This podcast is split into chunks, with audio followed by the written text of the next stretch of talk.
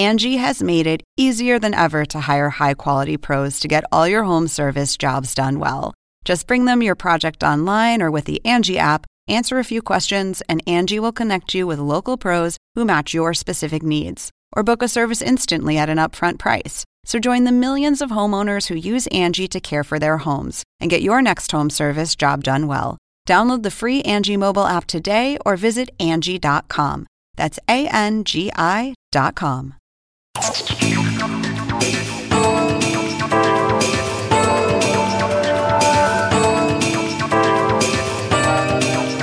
Hola, ¿qué tal? ¿Cómo les va? Soy Andrés Oppenheimer. Gracias por estar con nosotros. Hoy nos vamos a tomar un respiro de la política, de la economía, la tecnología y vamos a hablar del boom de las series de televisión desde que comenzó la pandemia del coronavirus. Muchos de nosotros que jamás veíamos una serie de televisión, por lo menos completa, ahora estamos encerrados en casa por la pandemia, pegados al televisor mirando Netflix o Amazon Prime o HBO Max, que es parte de Warner Media, la cadena matriz de CNN, o varias otras cadenas de streaming. Las audiencias y las ganancias de estas empresas se han disparado como nunca.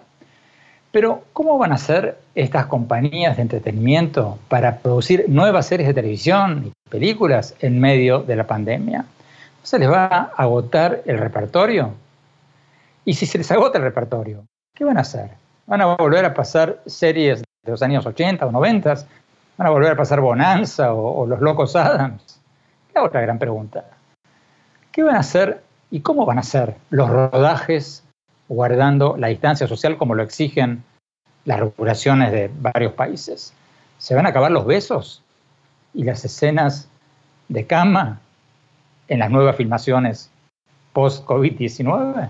Hoy le vamos a preguntar todo esto y mucho más al director de contenidos de Netflix para América Latina, Francisco Paco Ramos. Y para poner lo que nos dijo en perspectiva, vamos a tener a Gabriela Frías, la conductora de Portafolio Global de CNN en español, que sigue muy, pero muy de cerca la industria del entretenimiento. Empecemos con Paco Ramos. Paco, muchas gracias por estar con nosotros, director de contenidos de Netflix. Agradecemos que hayas aceptado este reportaje. Francisco, eh, Netflix ha sido una de las compañías mundiales que más ha crecido, por lo menos una de las pocas que creció impresionantemente durante la pandemia. Ustedes tuvieron casi 16 millones de suscriptores nuevos, el doble de lo que tenían proyectado en los meses recientes de la pandemia. Las acciones de Netflix se han disparado, pero acaba la pregunta. ¿No se les están agotando los contenidos, las series, las películas? ¿Cómo van a hacer para mantener la cantidad de producciones que ustedes ponen a disposición del público todas las semanas?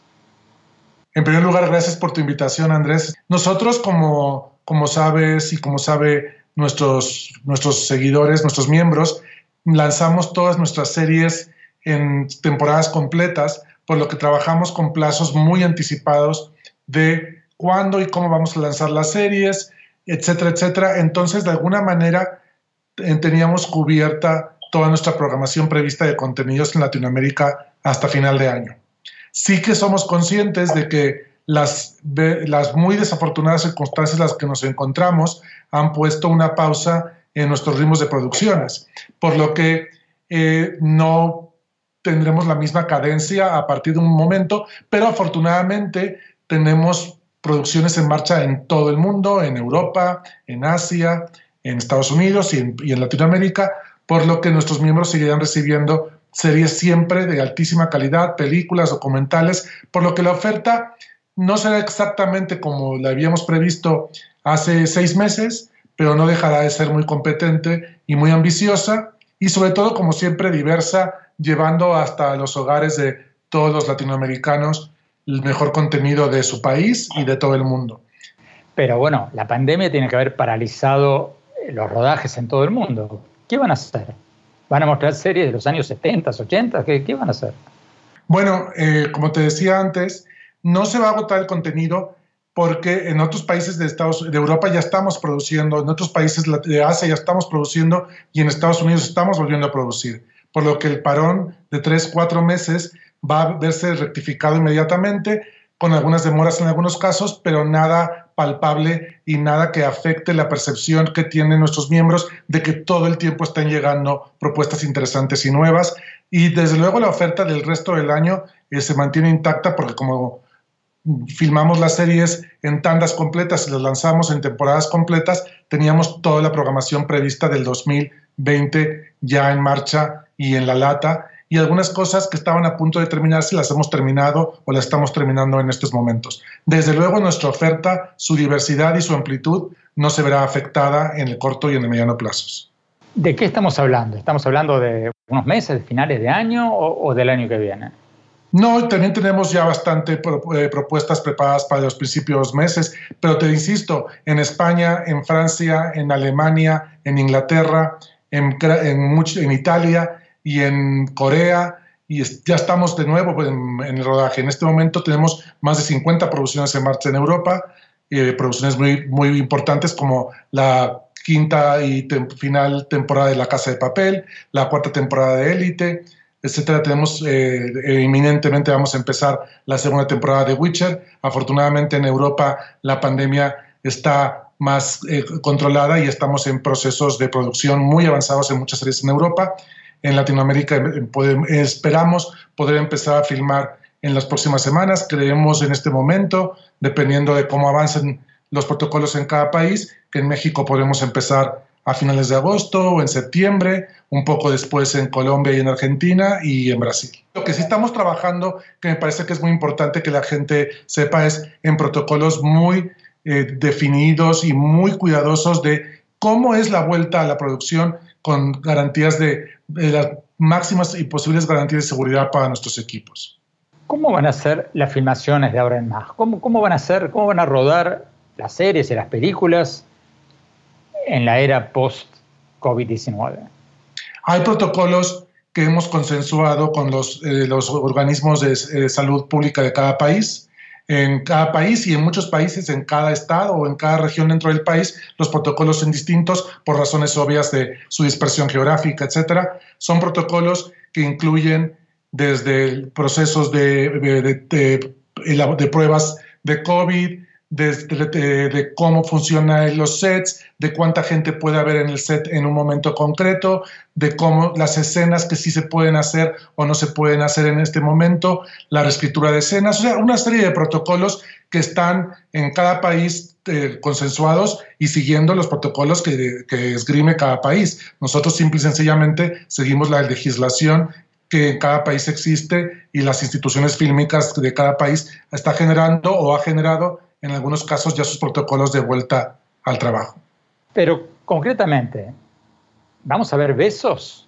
¿Vamos a ver escenas de cama?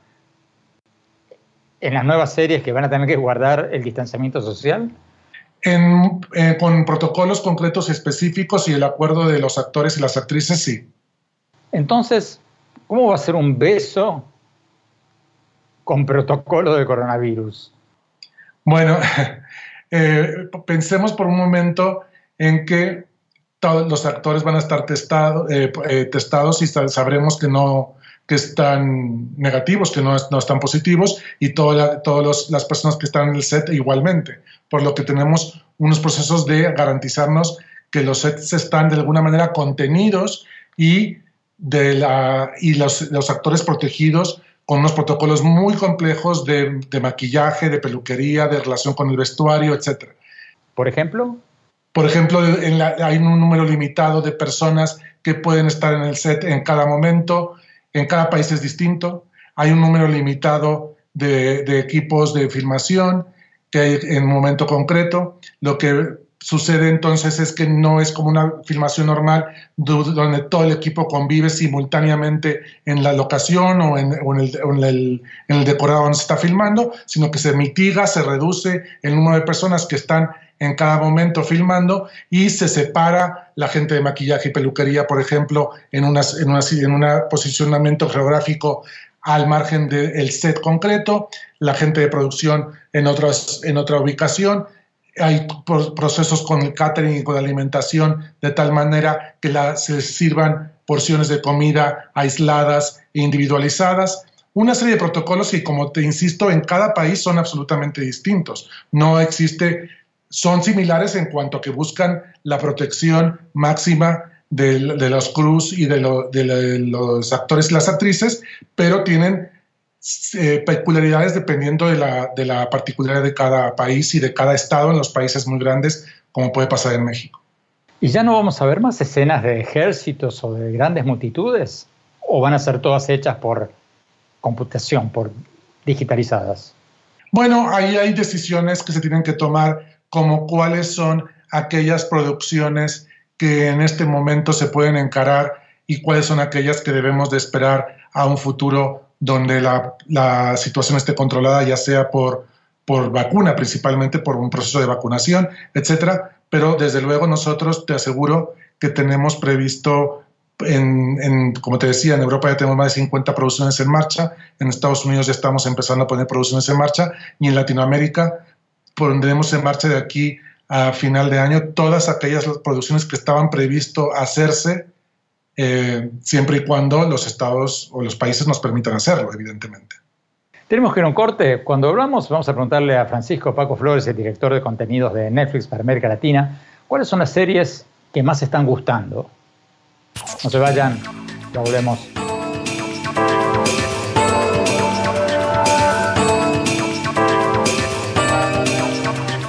¿Sabías que según un estudio de la Universidad de Oxford, casi la mitad de los trabajos actuales podrían dejar de existir en 10 años?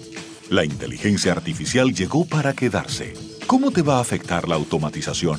¿Cuáles son los trabajos del futuro? Andrés Oppenheimer te lo cuenta en su nuevo libro, Sálvese quien pueda y no te quedes atrás. Encuéntralo en librerías.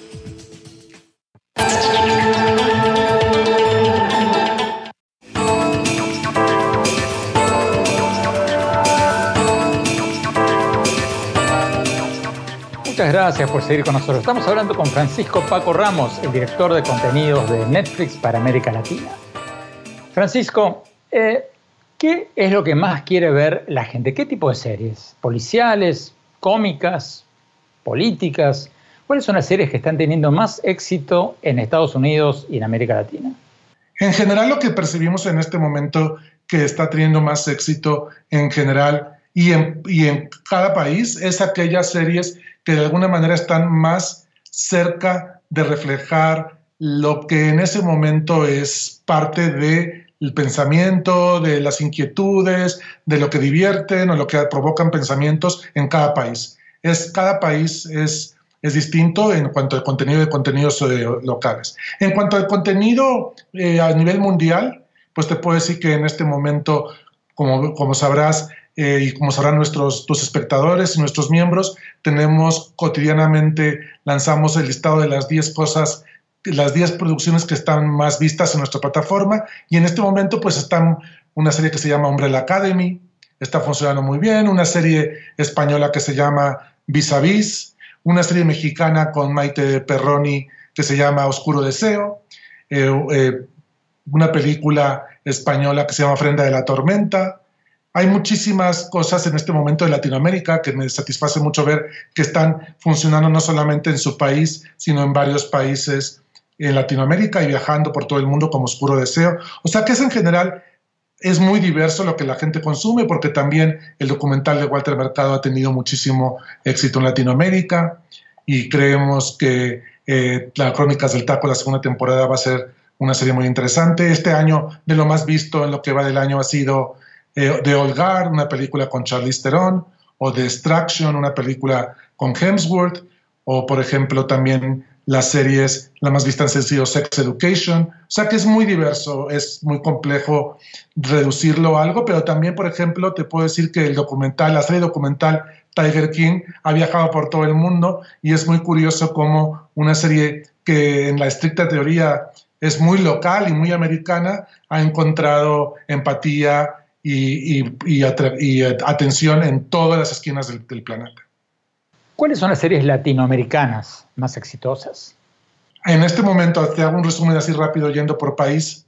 En Argentina estamos en, proceso de volver a producción para terminar la serie de Marcelo Piñeiro que se llama El Reino, protagonizada por Diego Peretti, Mercedes Morán, el chino Darín, Peter Lanzani, y estamos preparando otros nuevos proyectos. En, en, Colombia estamos a punto de estrenar El Robo del Siglo, una serie basada en hechos reales de un robo que se llevó a cabo el Banco de la República Colombiana y estamos preparando varias series muy interesantes, además de estar desarrollando 100 años de soledad. En México estamos terminando la segunda temporada de la serie Monarca 2, que produce la segunda temporada de Monarca, que produce nuestra Salma Hayek. Estamos en postproducción con Madre Solo hay dos, que es una comedia protagonizada por Ludvika Paleta y Paulina Goto, en un thriller que se llama ¿Qué pasó con Sara?, protagonizado por Manolo Cardona. también estamos trabajando en la segunda temporada de Control Z, que espero que podamos empezar a filmar a finales de septiembre aproximadamente. Estamos trabajando en varios proyectos infantiles y juveniles. Creemos que vamos a hacer una apuesta muy importante para la programación familiar, infantil, y entonces estamos trabajando en varios proyectos, por ejemplo, con Jorge Edelstein, que es uno de los grandes creadores de contenido eh, infantil a nivel Latinoamérica, y desarrollando muchísimas cosas nuevas que todavía no están preparadas para anunciarse, pero que esperamos poder anunciar en las próximas semanas. Vamos a México con Gabriela Frías, la conductora de Portafolio Global en CNN. Gabriela, las otras grandes compañías de streaming de entretenimiento también tienen platos fuertes, muchos platos fuertes. HBO acaba de sacar Lovecraft Country, una serie sobre la segregación racial en Estados Unidos.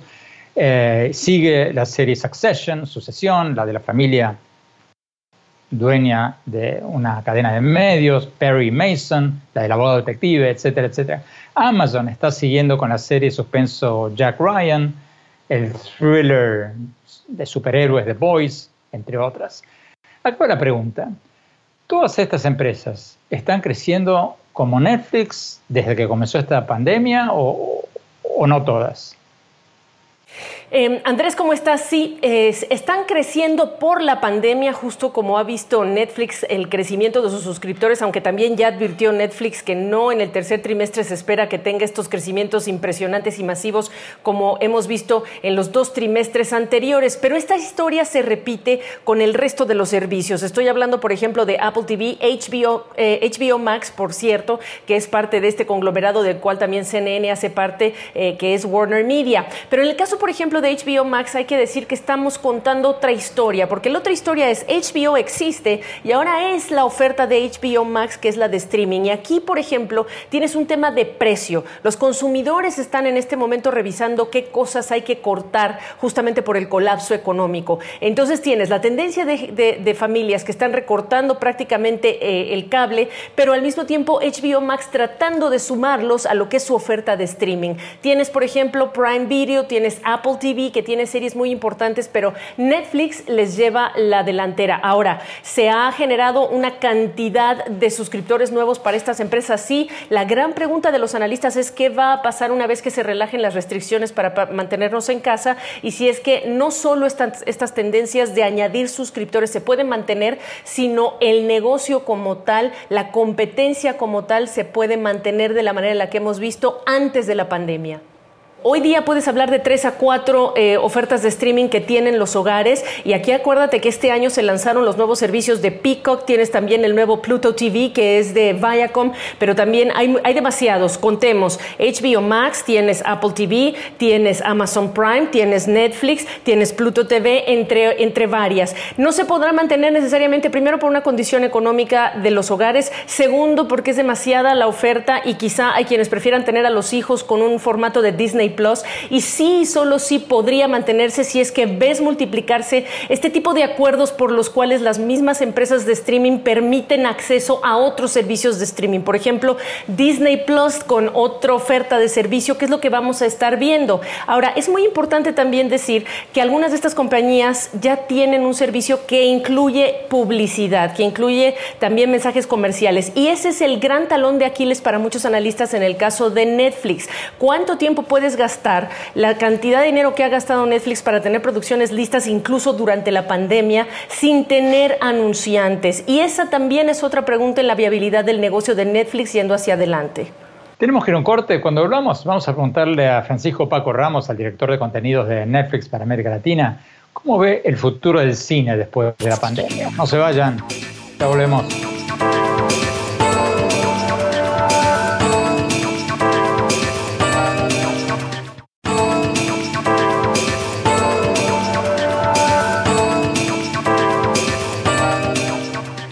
Muchas gracias por seguir con nosotros. Estamos hablando con Francisco Paco Ramos, el director de contenidos de Netflix para América Latina. Francisco, ¿cómo ves el futuro del cine después de la pandemia? Porque muchos de nosotros nos hemos acostumbrado ahora a ver películas en casa. ¿Vamos a volver al cine después de la pandemia? Yo quisiera creer que sí, porque creo que es un proceso de vinculación emocional, cultural, de construcción de, sitios de comunidad, de, tejido colectivo entre, entre mexicanos o entre colombianos o entre argentinos, etcétera, que es importante, que es parte de nuestro calado histórico en Latinoamérica, que las películas se sigan viendo en salas y que sigan viajando por festivales. Y creo que los cines también están buscando cuál es su nuevo camino para garantizar a la gente que la vuelta al cine es segura. Y en Europa también ya está la gente volviendo al cine. En España eh, tuvieron ahora el lanzamiento el miércoles, la semana pasada, de una película española y ha sido un éxito en taquilla, eh, lo que me hace pensar que si los cines, como todas las demás eh, empresas, son conscientes de que la gente debe de sentirse segura, van a encontrar rápidamente su vuelta a la normalidad paulatina, a mi juicio no va a ser inmediata, va a ser paulatina, pero yo me gustaría volver rápidamente al cine en cuanto en México abran los cines otra vez y estrenen las siguientes películas interesantes que vengan de todas partes del mundo. Tenemos que ir a un corte. Cuando volvamos, seguimos hablando con Francisco Paco Ramos, el director de contenido de Netflix para América Latina. No se vayan, ya volvemos.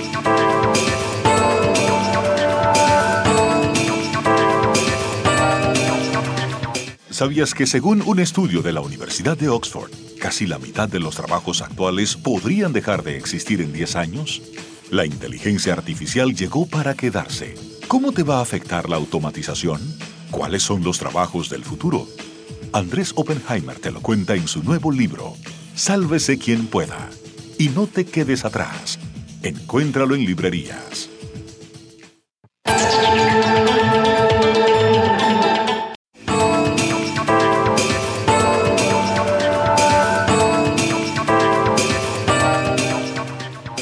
Muchas gracias por seguir con nosotros. Estamos hablando con Francisco Paco Ramos, el director de contenidos de Netflix para América Latina.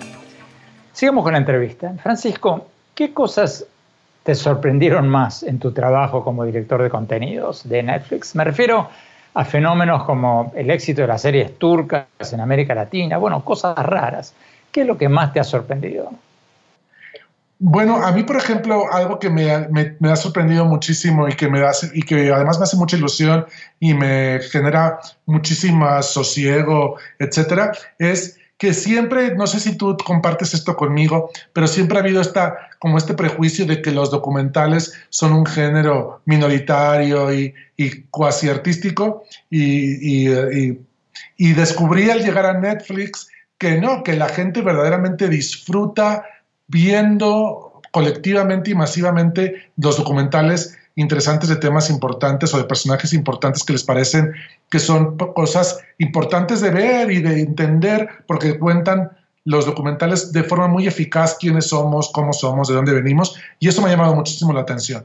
En cuanto a otro tipo de cosas, además del, de la avidez que tienen los, nuestros miembros por el documental, a mí sí me ha llamado muchísimo la atención y te lo reconozco eh, cándidamente que antes de trabajar en Netflix yo no lo tenía tan claro, es que la, ese prejuicio de que solo lo que proviene de Estados Unidos es universal y lo que hacemos en cada país es más local, es, es fruto de, de, un interés comercial más que de una realidad y que la gente tiene su criterio, sus gustos y en cualquier sitio te, sorprenden cuando de repente una serie que proviene de Suecia, como una serie que se llamaba Quicksands, funciona por toda Latinoamérica, o, como una serie alemana, como eh, funciona como Dark, funciona en toda Latinoamérica, o, otra serie alemana, Unorthodox, eh,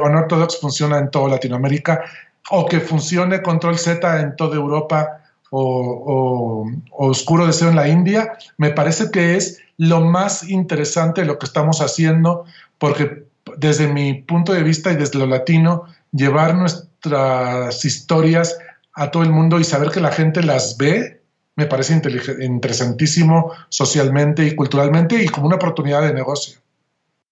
Vamos a México. Gabriela Frías, Gabriela, estamos viendo cada vez más series europeas, hasta asiáticas, latinoamericanas, por supuesto.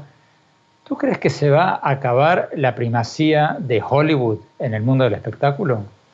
Sí, a mí me da la impresión, no sé eh, tú cómo lo ves cuando estás sentado viendo la oferta que existe ya en estos servicios, cómo Hollywood se quedó sentada y más con la pandemia, y cómo Hollywood desde hace tiempo ha prácticamente no diversificado, digamos que la opción de su negocio como sí lo tiene diversificado Netflix, y por lo tanto tú has visto que hay producciones que vuelven a comenzar con reglas de distanciamiento social, etcétera, para lo que toca al próximo año. Pero Hollywood, sin lugar a dudas, ha sido una de las industrias más afectadas gracias a o debido a la poca diversificación de lo que serían sus contenidos. Netflix es una empresa eh, que en ese sentido, por ejemplo, no solamente tiene la ventaja del tiempo por los años que lleva operando, sino por lo grandemente diversificada que está esta oferta. Ahora, Andrés, yo te cuento que hemos hablado, por ejemplo, con un director de eh, fotografía y de publicidad en Madrid, una vestuarista en México, un director de fotografía en Argentina y todos nos están relatando la dificultad con la que van a regresar a trabajar, porque hay mucho que se hace en la hay muchos eh, protocolos de seguridad que hay que ver si se parecen los de Europa con los de Latinoamérica y hay profesionales que todavía no pueden ni siquiera viajar, por ejemplo, los que viven en Argentina por estas restricciones, lo que también amenaza con retrasar el ritmo de las grabaciones en los próximos meses. Tenemos que ir a un corte. Cuando hablamos, vamos a volver con Francisco Paco Ramos, el director de contenidos de Netflix para América Latina, y le vamos a preguntar cómo eligen las series. ¿Él las elige a dedo? Las consulta con sus hijos? ¿Cómo, funciona eso? No se vayan, ya volvemos.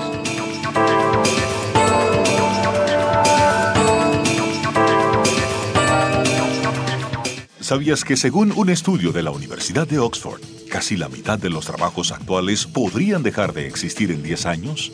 La inteligencia artificial llegó para quedarse. ¿Cómo te va a afectar la automatización? ¿Cuáles son los trabajos del futuro? Andrés Oppenheimer te lo cuenta en su nuevo libro, Sálvese quien pueda. Y no te quedes atrás. Encuéntralo en librerías.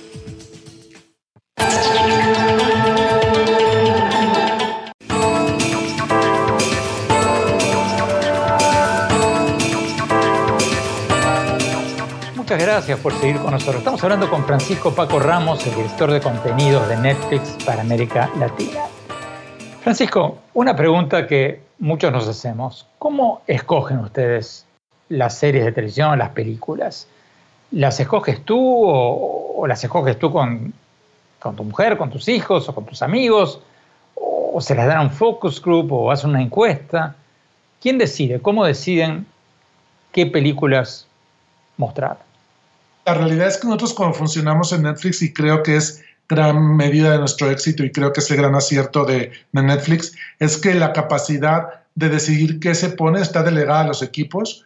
Todos nuestros equipos tienen autonomía de decidir qué series y qué películas hacemos y tenemos equipos muy complejos, muy diversos, muy complementarios, de tal manera que la oferta sea diversa. Mi trabajo es organizar los equipos, pero mi trabajo no es decidir qué hacemos. Tenemos aproximadamente en la empresa como unos entre compradores y, y programadores unas 200 o 300 personas. En mi equipo de Latinoamérica somos como 25, por eso hay gente de Colombia, de Venezuela, de Argentina, de México, de Brasil, de España y, y gente americana decidiendo esto sí, esto no, esto nos gusta. Es un proceso muy diverso de, y de entrada por eso hay expertos en documentales, expertos en comedia, o sea, en estandoperos, expertos en, concursos, expertos en realities, expertos en pelis, y yo solo eh, estoy trabajando en intentar ayudarles y darles las herramientas para que escojan lo mejor, pero la decisión está delegada a los compradores.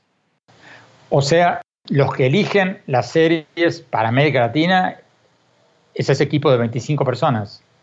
En Latinoamérica, sí, entre, entre el equipo brasileño, que está compuesto solo de brasileños y brasileñas, y el equipo de, de Latinoamérica que programa Latinoamérica en español, somos como 25, sí. Francisco Paco Ramos, muchas gracias por esta entrevista. Vamos a México, Gabriela Frías. Gabriela, no podemos cerrar el programa sin preguntarte cuáles son las series que más te gustan, que has visto últimamente, que más recomiendas a tus pues amigos, a tus amigas. Pues mira, Perry Mason, como tú lo dices, es eh, maravillosa. Netflix está generando una serie de documentales muy buenos. Eh, eh, Jeffrey Epstein, que ahora está en las noticias, muy interesante. pero no tengo una preferencia. Tengo una hija de dos años, entonces imaginarás, Andrés Oppenheimer, que es necesario tener Disney Plus en la familia, porque si no, no podemos entretener a los pequeños. Así que todavía soy de ese grupo de personas que tiene más de tres opciones para después decidirme por una o dos.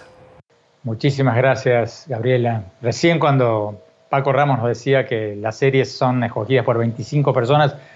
Me gustaría pedirles a 25 que por favor las escojan un poquito más cortas, porque a veces estas series se alargan interminablemente y las tramas se vuelven totalmente ridículas. Buenísimas, pero a veces insoportablemente largas. Vamos a un corte. Cuando volvamos, mi opinión sobre buena parte de lo que hablamos hoy. No se vayan, ya volvemos.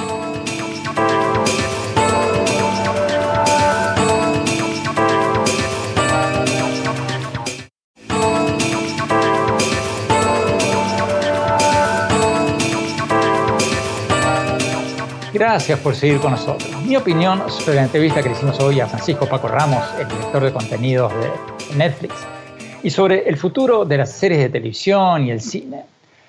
Yo le dediqué casi un capítulo entero al tema del futuro del cine, la televisión y la industria del entretenimiento en mi libro Sálvese quien pueda, sobre el futuro del trabajo en la era de los robots y de la inteligencia artificial.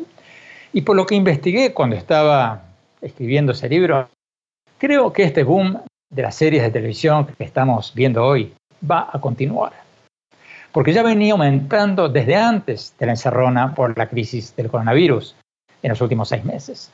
Y el motivo es muy sencillo, aunque parezca mentira, aunque muchos no lo crean, las horas de trabajo en la mayoría de los países vienen cayendo rápidamente. Y eso nos está dando cada vez más tiempo para ver televisión. Por eso creo que las industrias creativas en general tienen un gran futuro. No solo la televisión, sino el cine, el teatro, la música, el deporte, todo lo que tenga que ver con el mundo del espectáculo.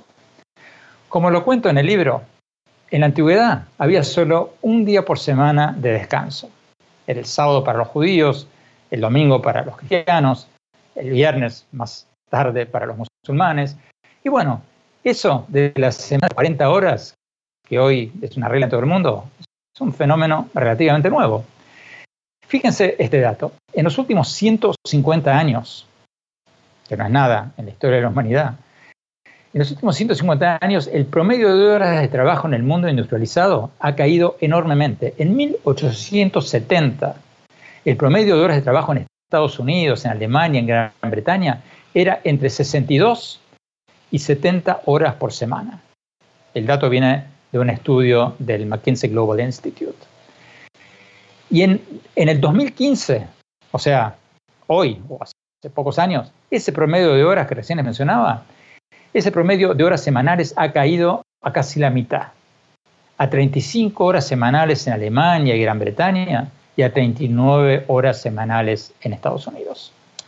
Por supuesto que todo esto no necesariamente va a significar que se van a multiplicar estratosféricamente los trabajos para los actores, los músicos y otros trabajadores creativos, porque muchos de estos trabajos van a ser hechos por computadoras, por inteligencia artificial.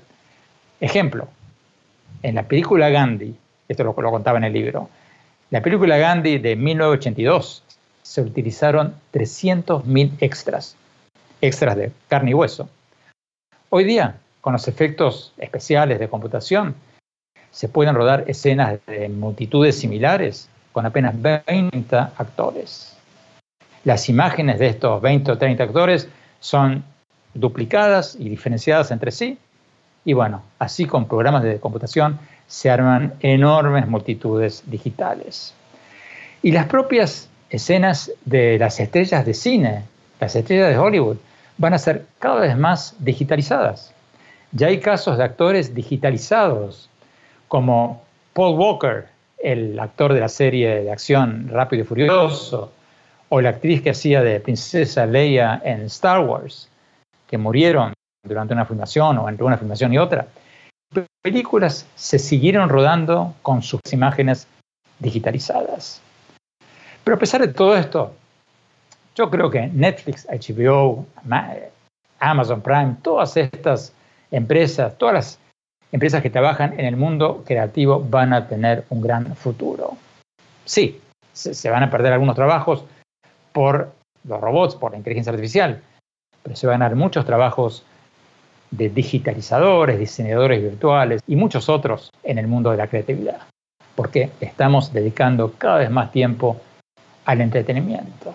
Y eso que ni siquiera hemos empezado a ver las películas con visores de realidad virtual. Y eso se viene muy, pero muy pronto. Bueno, ojalá les haya interesado el programa de hoy.